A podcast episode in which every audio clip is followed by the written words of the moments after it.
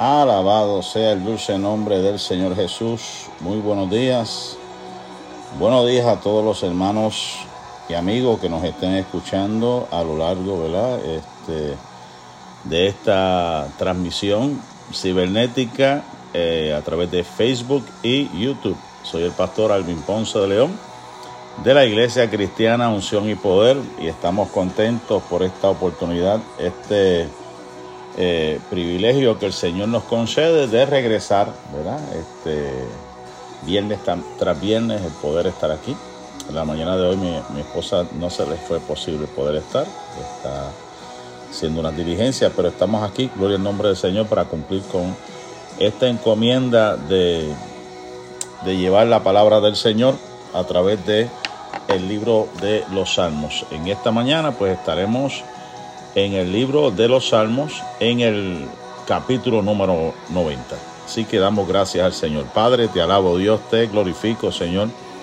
Gracias te damos por este privilegio, Señor, por esta oportunidad que tú nos concedes. El poder estar aquí nuevamente a través de este sistema cibernético, Dios mío, Padre, para poder transmitir tu palabra, Señor amado, Dios mío, a todos los hermanos que nos estén escuchando en vivo en estos momentos o más adelante a través de las diferentes plataformas, Señor. Te pedimos, Dios, que sea tu Espíritu Santo ministrando en una forma especial, Señor, que tú hables a nuestras vidas, que tú, Señor amado, seas tú tocando cada corazón. Te lo pido, Padre, en el nombre de Jesús. Amén, amén, amén. Gloria al nombre del Señor. Estamos en el Salmo número 90. Eh, Gloria al nombre del Señor. Estamos en el Salmo número 90.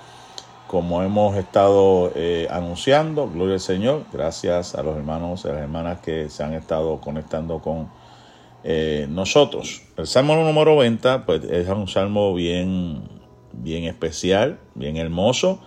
Se le conoce como el Salmo de Moisés hay algunos teólogos, algunos pensadores pues, que dudan de la autoría de, o de la, paternidad literaria acerca de este salmo, de quien lo escribió, pero eh, las evidencias son claras. Este salmo fue escrito por Moisés y se cree que fue uno de el salmo más antiguo, porque Moisés data de muchos más años antes de estos salmistas, ¿verdad? Especialmente de David. Gloria al nombre del Señor.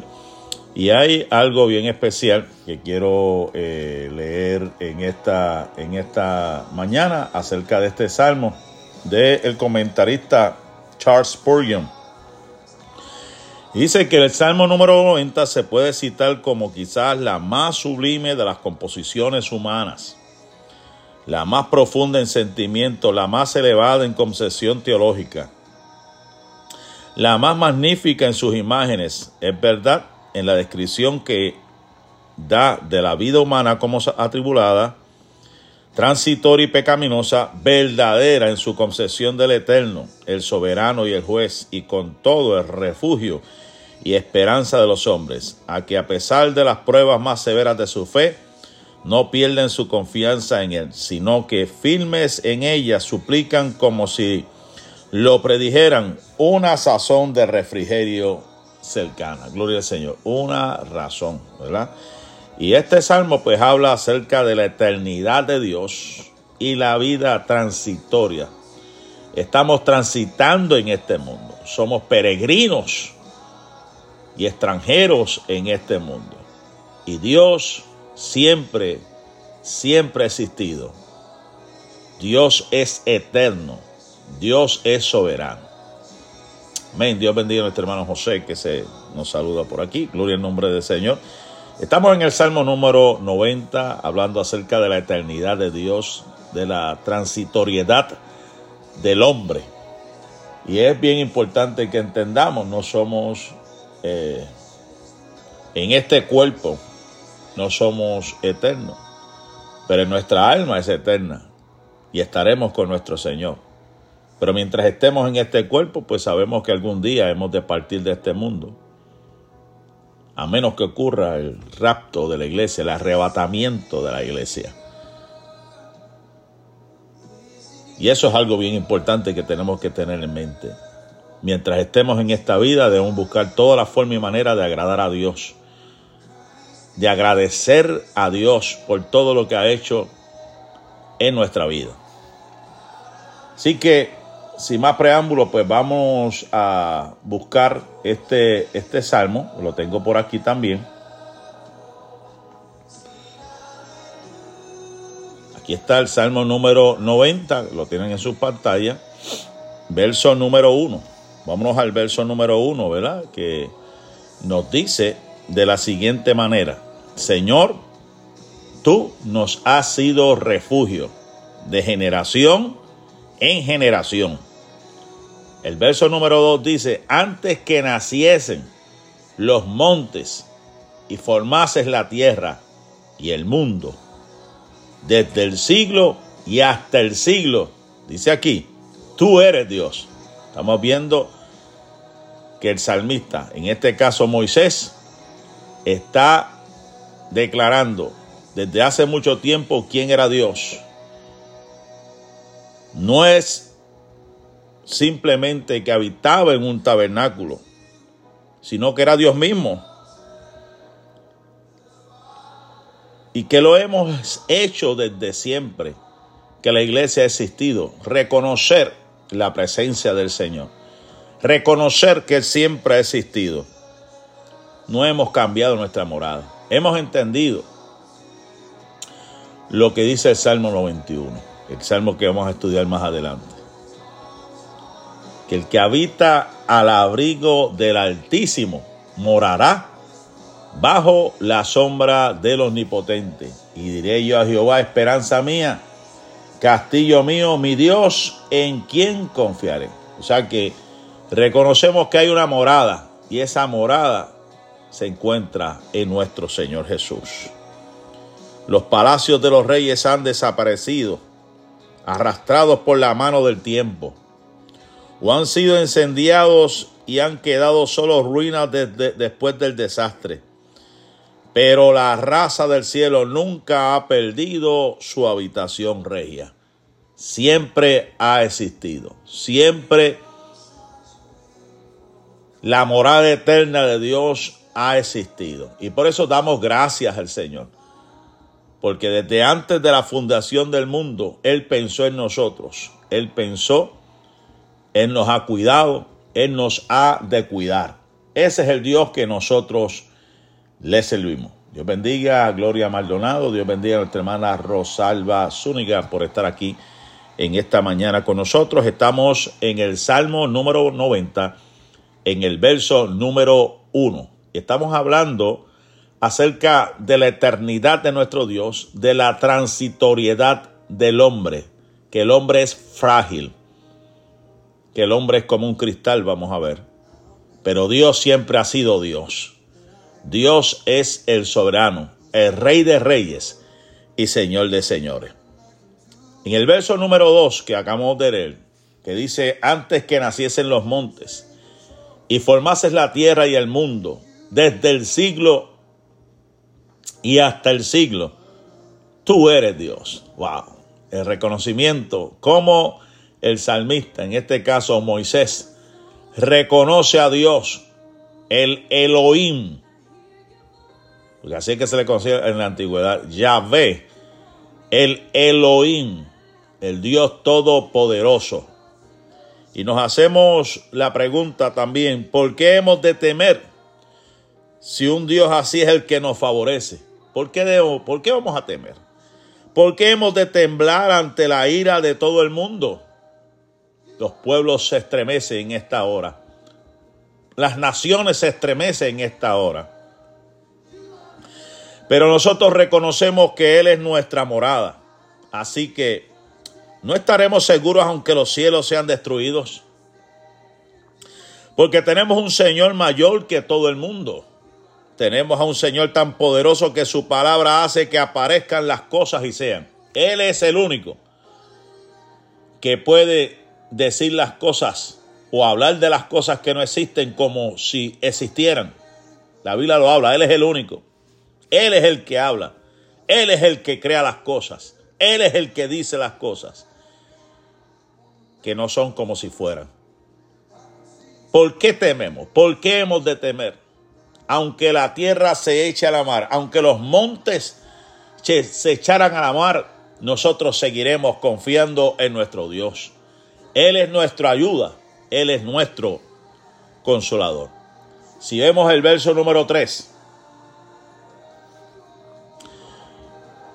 el verso número 3, el, el salmista Moisés en este caso dice, vuelves al hombre hasta ser quebrantado y dices, convertíos hijos de los hombres. Y es interesante la profundidad que vamos a entrar ahora porque Moisés reconoce y dice con respecto a la eternidad de Dios, porque mil años delante de tus ojos son como el día de ayer, que pasó, y como una de las vigilias de la noche. El pensador de hace muchos años, Agustín, dice, andamos en peligros. Si fuéramos vasos de cristal podríamos estar atemorizados por menos peligro. ¿Qué hay más frágil que un vaso de cristal? Sin embargo, es preservado y dura siglos. Por tanto, nosotros somos más frágiles y más endebles. Dios te bendiga, hermana Jenny Molina. Gracias por estar aquí andamos entre peligros. Si fuéramos vasos de cristales podríamos estar atemorizados. Y no hay cosa más frágil que el ser humano. Sin embargo, Dios ha preservado esta humanidad. Dios nos ha cuidado, Dios nos ha de cuidar. Y Él dice, volved hijos de los hombres, esto es volver al polvo del cual saliste. De este modo es destacada la fragilidad del hombre. Somos como el barro en las manos de un alfarero. Somos polvo realmente. Fuimos, fuimos sacados de la tierra, del polvo. Tenemos que reconocer nuestra fragilidad delante de Dios. Somos polvo pero Él ha dado ese tesoro llamado salvación en vasos de barro para que la excelencia y el poder se manifieste en nuestra vida. Dios nos creó del polvo y volveremos al polvo por la palabra del Creador. Dios resuelve y el hombre se disuelve. Escuche esto, Dios resuelve y el hombre se disuelve. Una palabra crea y una palabra destruye. él tiene el poder, Él tiene la autoridad sobre nuestras vidas. Qué tremendo es esta palabra que estamos hablando en esta eh, preciosa mañana, reconociendo la eternidad de nuestro Dios, reconociendo el poder de nuestro Dios, reconociendo la omnipresencia de nuestro Dios, reconociendo la autoridad de Dios, reconociendo la magnificencia de nuestro Dios. El verso número 4, qué interesante. Si mil años son más que un día de la vida de Dios, entonces un año de la vida de un hombre es como 365 mil años a la vida de Dios. Y como 60 años son la vida de un hombre, en la vida de Dios equivalen a 25 millones 550 mil años. Es una matemática, esto es de acuerdo a la matemática del hombre. Pero Dios no va de acuerdo a nuestros cálculos. Dios no va de acuerdo a nuestro tiempo. Dios no va de acuerdo a, al almanaque, al pensamiento del ser humano. El pensamiento de Dios es mucho más allá. Él siempre ha existido. Dios es Dios. Él es el alfa, el omega, el principio, el final. Él conoce desde antes de nosotros nacer toda nuestra vida, hasta mucho más allá de lo que ha de ocurrir. Nosotros, como dice este autor, soñaremos durante toda la noche, pero Dios siempre está velando. Aunque nosotros estemos durmiendo, Él está velando. Y mil años son como nada para Él. Para nosotros se han de combinar muchos días y noches para formar mil años. Pero para Dios este periodo de tiempo no cubre toda la noche. sino una breve porción de la misma. Si mil años son para Dios una sola vigilia, ¿cuál debería, cuál debe ser el periodo de vida del Eterno? Él es eterno. Escúchalo bien, Él es eterno. Él no es cualquier cosa. Él es el Rey de Reyes, Señor de Señores. Bendita sea la misericordia del Señor en esta preciosa hora. Estamos en el Salmo número 90 para aquellos que se han estado conectando recientemente con nosotros o más adelante estén conectándose con nosotros. Estamos disertando acerca de la eternidad de Dios, de la transitoriedad de hombre. Y ahora vamos a pasar al verso número 5. Son 17 versos, acuérdense. Dice aquí con respecto al hombre, Moisés hablando acerca de la brevedad de la vida del hombre. Dios bendiga a tu hermana Yomaira. Gracias por estar aquí. Dice aquí la escritura, el salmista, en este caso Moisés, acerca del hombre, los arrebatas como un torrente de agua, son como sueño, como la hierba que crece en la mañana. Verso número 6, en la mañana florece y crece, a la tarde es cortada y se seca. Si usted lee esto, es más o menos el pensamiento en el libro de Job con respecto también a la transitoriedad del hombre. Job habla también acerca de la transitoriedad del hombre. Y me pongo a pensar en estos momentos, ya que hay una, ¿verdad? una teoría, una teoría que dice que el libro de Job fue escrito por Moisés. Hay algunos que piensan que fue contado por su suegro, su suegro Jetro, comparando la vida de Moisés con la vida de Job. Y viendo este pasaje queda paralelo al pensamiento de uno de los capítulos de Job que habla acerca de la transitoriedad del hombre. Acuérdense, no estoy diciendo que eso sea así, eso es una teoría que se cree que el que escribió el libro de Job fue el propio Moisés de acuerdo a una historia que le relató su suegro llamado Jetro, que están hablando de lo mismo, de la vida transitoria del hombre. Y aquí Moisés está expresando los arrebatas como un torrente de agua, son como un sueño, como la hierba que crece en la mañana.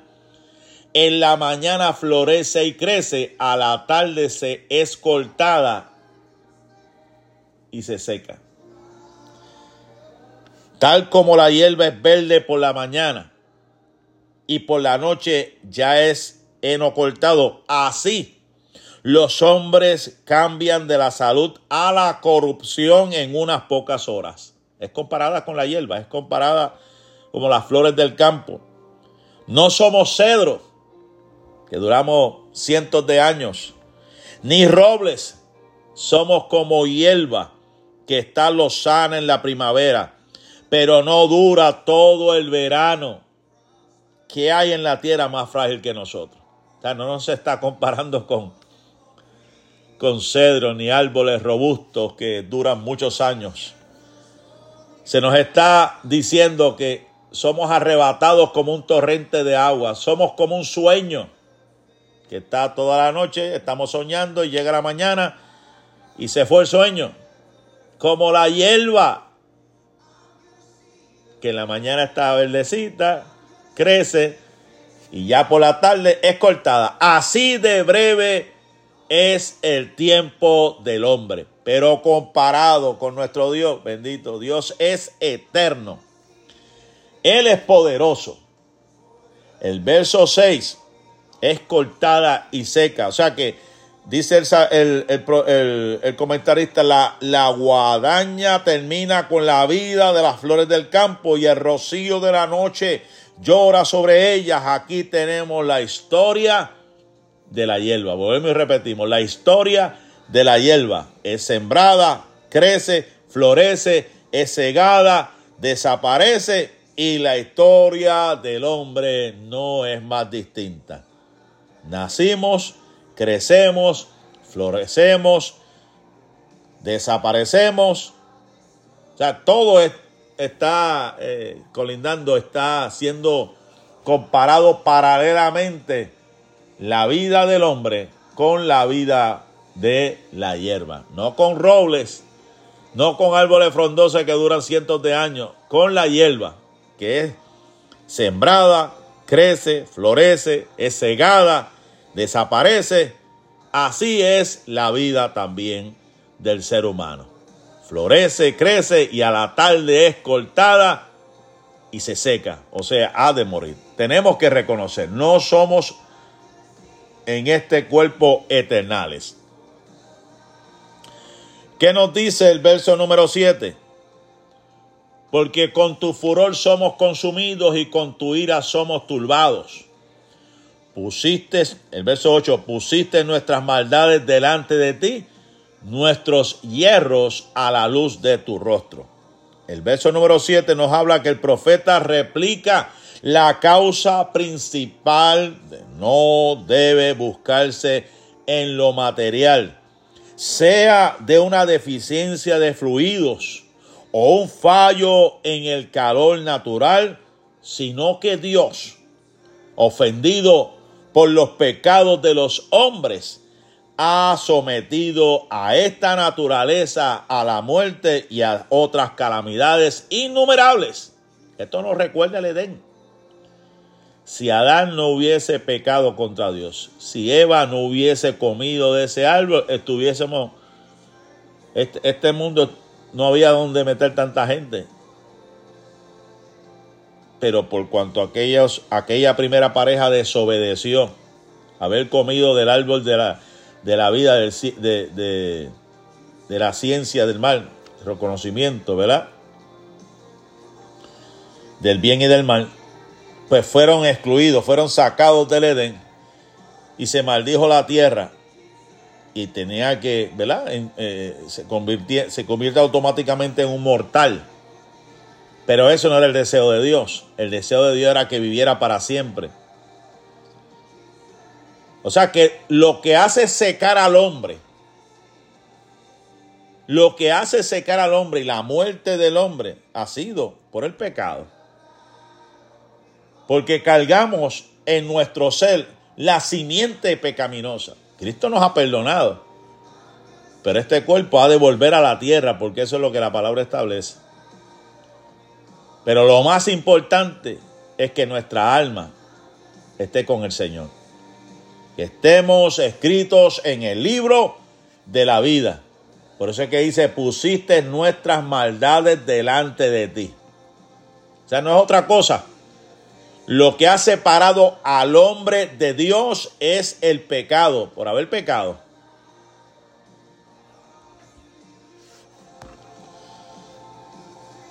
¿Y de dónde vienen las lágrimas? El pecado a la vista de Dios ha de ser la causa de la muerte, el lloro, el crujir de dientes. Pero por la sangre de Cristo ha venido la expiación y nos ha llegado la vida. Así que como por un hombre entró la muerte, ese es el primer Adán, por el segundo hombre que es Cristo ha llegado la vida. Cuando Dios estaba destruyendo las tribus en el desierto, tenían sus iniquidades delante de él. Y por ello los trataba severamente. No podía por menos querirlos al tener su iniquidad delante de él. El pecado era lo que estaba separando a Dios al hombre. Estaba molesto Dios, estaba airado por el pecado de su pueblo. Por eso fue que envió su Hijo amado. Porque de tal manera camó Dios el mundo, al mundo, para que todo aquel que en él cree no se pierda, mas tenga vida eterna. El verso número 9, ¿qué nos dice? porque todos nuestros días declinan a causa de tu ira. Acabamos nuestros años como un pensamiento. Los días de nuestra edad son 70 años. Y si en lo más robusto son 80 años, con todo su fortaleza es molestia y trabajo porque pronto pasan y volamos. Aquí hay varias cosas bien interesantes, ¿verdad? porque aquí habla cómo la historia del hombre es contada.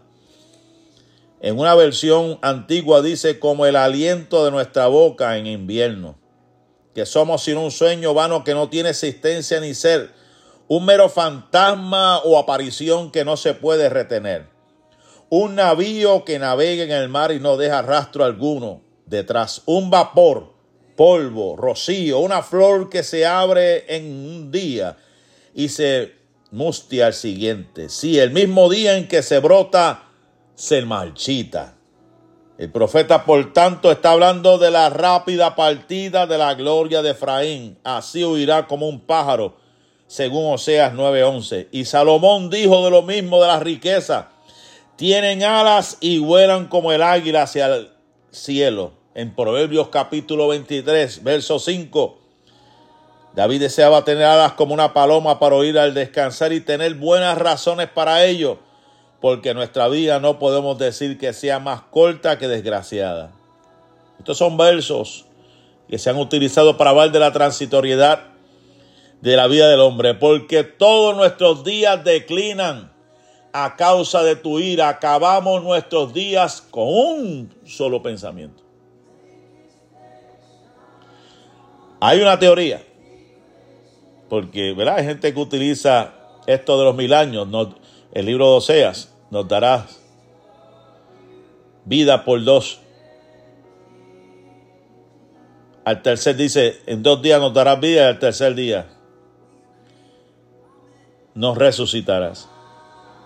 Y hay quienes hablan acerca de estos dos mil años que han pasado y acerca del milenio, según el libro de Osea. Esto es una profecía que hay algunos que hablan acerca de eh, el tiempo del fin. Hay otros que hablan acerca de las generaciones, que ninguna generación ha durado 40 años, pero está la otra teoría y es basada en este texto, que ninguna generación ha durado más de 80 años. Y según la teoría de algunos teólogos, pues dicen que cuando Israel se hizo nación, pues ahí empieza esa generación de la que habla este, este salmo, 80 años. Si usted suma 1948 y lo suma 80 años, pues algunos por ahí están hablando de que piensan que la generación de acuerdo a Moisés acaba en el 2028. Eso es otra teoría. Sea lo que sea, hermano, yo, yo, como le digo, el Señor puede venir en cualquier momento y estoy tranquilo porque entiendo, entiendo de acuerdo a lo que está sucediendo en Israel que estamos en los tiempos del fin. Sea ahora, sea en el 28, sea en el, en el 2030, en cualquier momento el Señor podría venir. Nosotros lo que tenemos que estar es pendientes y asegurar nuestro viaje, estar preparados para ese momento glorioso donde el Señor viene a buscar su iglesia. Pero la realidad es que todos nuestros días declinan, que acabamos nuestros años como un pensamiento, que los días de nuestra edad nos son 70 años y si en los más robustos, o sea que es de 70 80 años, y según algunos teólogos estamos en eso, en los 70 a los 80 en este tiempo. De acuerdo a cuando se fundó nuevamente el pueblo Israel en 1948. Vámonos al verso número 10. Los días de nuestra edad. Volvemos, ¿verdad? Pronto pasan y volamos. Se suelta la marra y el navío avanza por el mar desde la eternidad. Se rompe la cadena. Como decía el, proverbista, ¿verdad? En el libro de Eclesiastés y el águila se remonta a su región nativa por encima de las nubes. Moisés se lamentaba de los hombres al cantar de, su de esta manera. Podía muy bien hacerlo porque todos sus camaradas cayeron a su lado. Moisés podía hacerlo. Él estaba viendo mucha gente morir. Él estaba seguro y tranquilo. Acuérdese, Dios enterró a Moisés. A él no se le permitió ver la tierra prometida, la vio de lejos.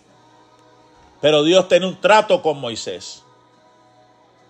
Moisés estaba pasando un desierto, liderando un pueblo que le estaba dando mucho dolor de cabeza.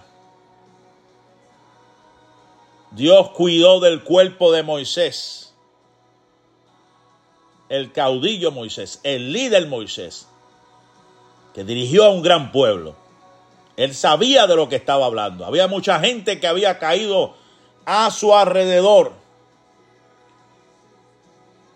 Sabía de lo que estaba hablando. De la gente que podía contar de la gente que estaba a su lado. ¿Qué nos dice el verso 11? ¿Quién conoce el poder de tu ira y tu indignación según que debe ser temido? Enséñanos de tal modo a contar nuestros días que traigamos al corazón sabiduría. Moisés fue el hombre que fue escondido en la hendidura de una peña, contempló la gloria de Dios, recibió las tablas de la ley, vio caer maná del cielo, vio venir codornices y alimentar al pueblo. Pero también vio la, la indignación, la ira de Dios, cuando el pueblo se volvió a la idolatría con aquel becerro de oro cuando el pueblo prevaricó, cuando el pueblo desobedeció, cuando el pueblo tentó a Dios. Y dice aquí, ¿quién conoce el poder de tu ira y tu indignación según que debe ser temido? Nadie. Por eso es que él dice aquí, enséñanos de tal modo a contar nuestros días que traigamos al corazón sabiduría. Moisés lo que quería decir es que es el santo temor de Dios y solo esto lo que nos hace sentir verdadera y profundamente su ira. Es la santidad de Dios. La reverencia ante nuestro Dios. Sabemos que Dios es un Dios santo. Sabemos que Dios es un Dios puro. Sabemos que Dios es un Dios poderoso. Que Dios es amor, pero también es fuego consumidor. Y a veces se nos olvida eso. A veces se nos olvida eso. De que Dios es amor, pero también es fuego consumidor. De que Dios ama al pecador, pero aborrece el pecado. De que Dios no escucha al pecador, pero si alguno se arrepiente, a él escucha. Enséñanos de tal modo a contar nuestros días que traigamos al corazón sabiduría. Moisés te envía a Dios para aprender. Enséñanos tú, no como enseña el mundo. Moisés no nos envía a un maestro mediocre, a una escuela mediocre. No a Moisés mismo, excepto en cuanto nos presenta la palabra de Dios y pasa a ser el maestro que nos lleva a Cristo no a los profetas, no a los apóstoles, ni a los santos hombres de antaño, excepto cuando hablaron inspirados por el Espíritu Santo. Está diciendo, enséñanos, que seas tú el que nos enseñe, que seas tú el que nos dirija, que seas tú el que nos guarde, que seas tú el que nos guíes, que seas tú, oh Dios. Ayúdanos, Dios. Ayúdanos, Dios. Yo siento la presencia del Señor. A veces nos olvidamos de esto. Pero debemos pedirle al Señor que sea Él el que nos dirija. Que sea Él el que nos guíe en este caminar. Verso número 13. Vuélvete, oh Jehová. Hay una súplica aquí, como todos los salmistas. Vuélvete, oh Jehová. ¿Hasta cuándo? Y aplácate para con tu siervo. Perdona nuestras iniquidades, perdona nuestros pecados. De mañana saciamos de tu misericordia, aleluya. Y cantaremos y nos alegraremos todos nuestros días.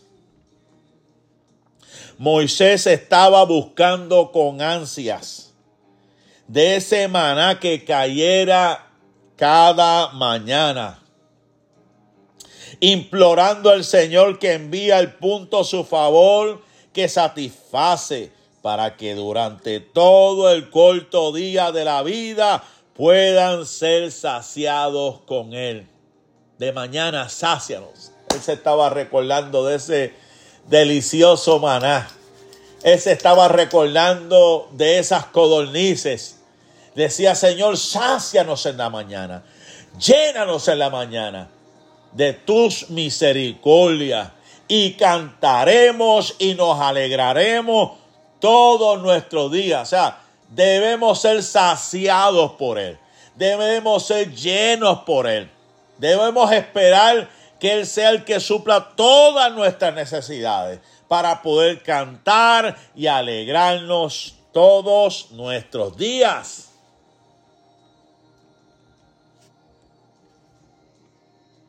¿Qué nos dice el verso número 15?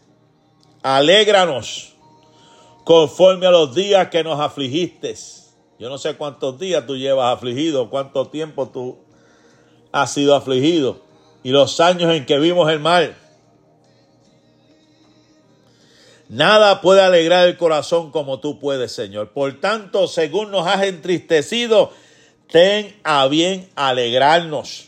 Llena el otro platillo de la balanza. O sea que estábamos atribulados, estábamos afligidos, estamos angustiados, pero te pedimos ahora que llenes el otro platillo para balancear la cosa.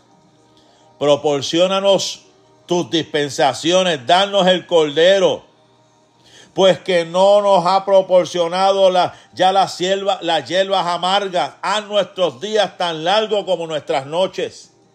O sea, hemos pasado tribulaciones, hemos pasado angustia, hemos pasado muchas pruebas. Sácianos de tus misericordias y haz que nuestros días sean alegrados. Que tu presencia nos acompañe de día en día aparezca en tus siervos tu obra y tu gloria sobre sus hijos. Con qué fervor los hombres buenos oran para sus hijos. Pueden sobrellevar mucha aflicción en sus propias personas si pueden estar seguros que sus hijos conocerán la gloria de Dios y ellos los llevará a servirte. Estamos contentos de laborar si nuestros hijos pueden ver la gloria que resulta de ellos. Sembramos gozosamente para que ellos puedan seguir, decía el comentarista, el predicador evangelista Charles Spurgeon. Aparezca en tus siervos tus obras y tu gloria sobre sus hijos. O sea, que la bendición fluya también en nuestros hijos. Estaremos contentos de laborar. Si tus hijos también pueden ver tu gloria. Moisés estaba meditando y pensando, Señor, que el trabajo que nosotros hagamos también se refleje en nuestros hijos, que tu gloria acompañe nuestros hijos, que tu gloria bendiga nuestros hijos. Y terminamos con este con este salmo en el verso número 17. Sea la luz de Jehová nuestro Dios sobre nosotros, y la obra de nuestras manos confirma sobre nosotros. Sí, la obra de nuestras manos confirma. Nosotros entramos y salimos, llegamos y nos marchamos, pero el Señor permanece. Qué tremendo, ¿eh? Qué bendición Estamos contentos de morir con tal que viva Jesús y crezca su reino. Aleluya. Como el Señor permanece igual para siempre, confiamos nuestra obra en sus manos y sentimos que como esta obra es mucho más que la nuestra, Él va a asegurar su inmortalidad cuando nos hemos marchitado como la hierba, nuestro servicio santo como el oro, la plata y las piedras preciosas, pasará la prueba del fuego. Sea la luz de Jehová, nuestro Dios, sobre nosotros. Y la obra de nuestras manos confirma sobre nosotros. Aleluya. confirma tu obra sobre nosotros. Sí, Señor. La obra de nuestras manos confirma. Tuya es la gloria, tuya es la honra. Mi Señor, por toda la eternidad. Meditemos cada día en la eternidad de Dios, en la transitoriedad del hombre. Mil años son como un día para nuestro Dios. Él siempre ha existido. Él siempre existirá. Nosotros somos como la hierba del campo. Son sembrados, son crecemos, cortados, cegados, marchitados, se secan. Así es la vida del hombre. Espero en Dios que este salmo en alguna manera te haya impulsado, te haya motivado, hayas entendido acerca de quién es Dios comparado con quién es el hombre. Gracias te doy por haber estado conmigo en esta mañana y a todos los que nos van a escuchar más adelante. Dios te bendiga, Dios te guarde. Sigue confiando en el Señor y en sus promesas. Recuerda, Él nunca falla. Él siempre ha estado para bendecir tu vida. Este pastor Alvin Ponce, este vuestro hermano pastor Alvin Ponce de León, se despide hasta una próxima ocasión. Bendiciones.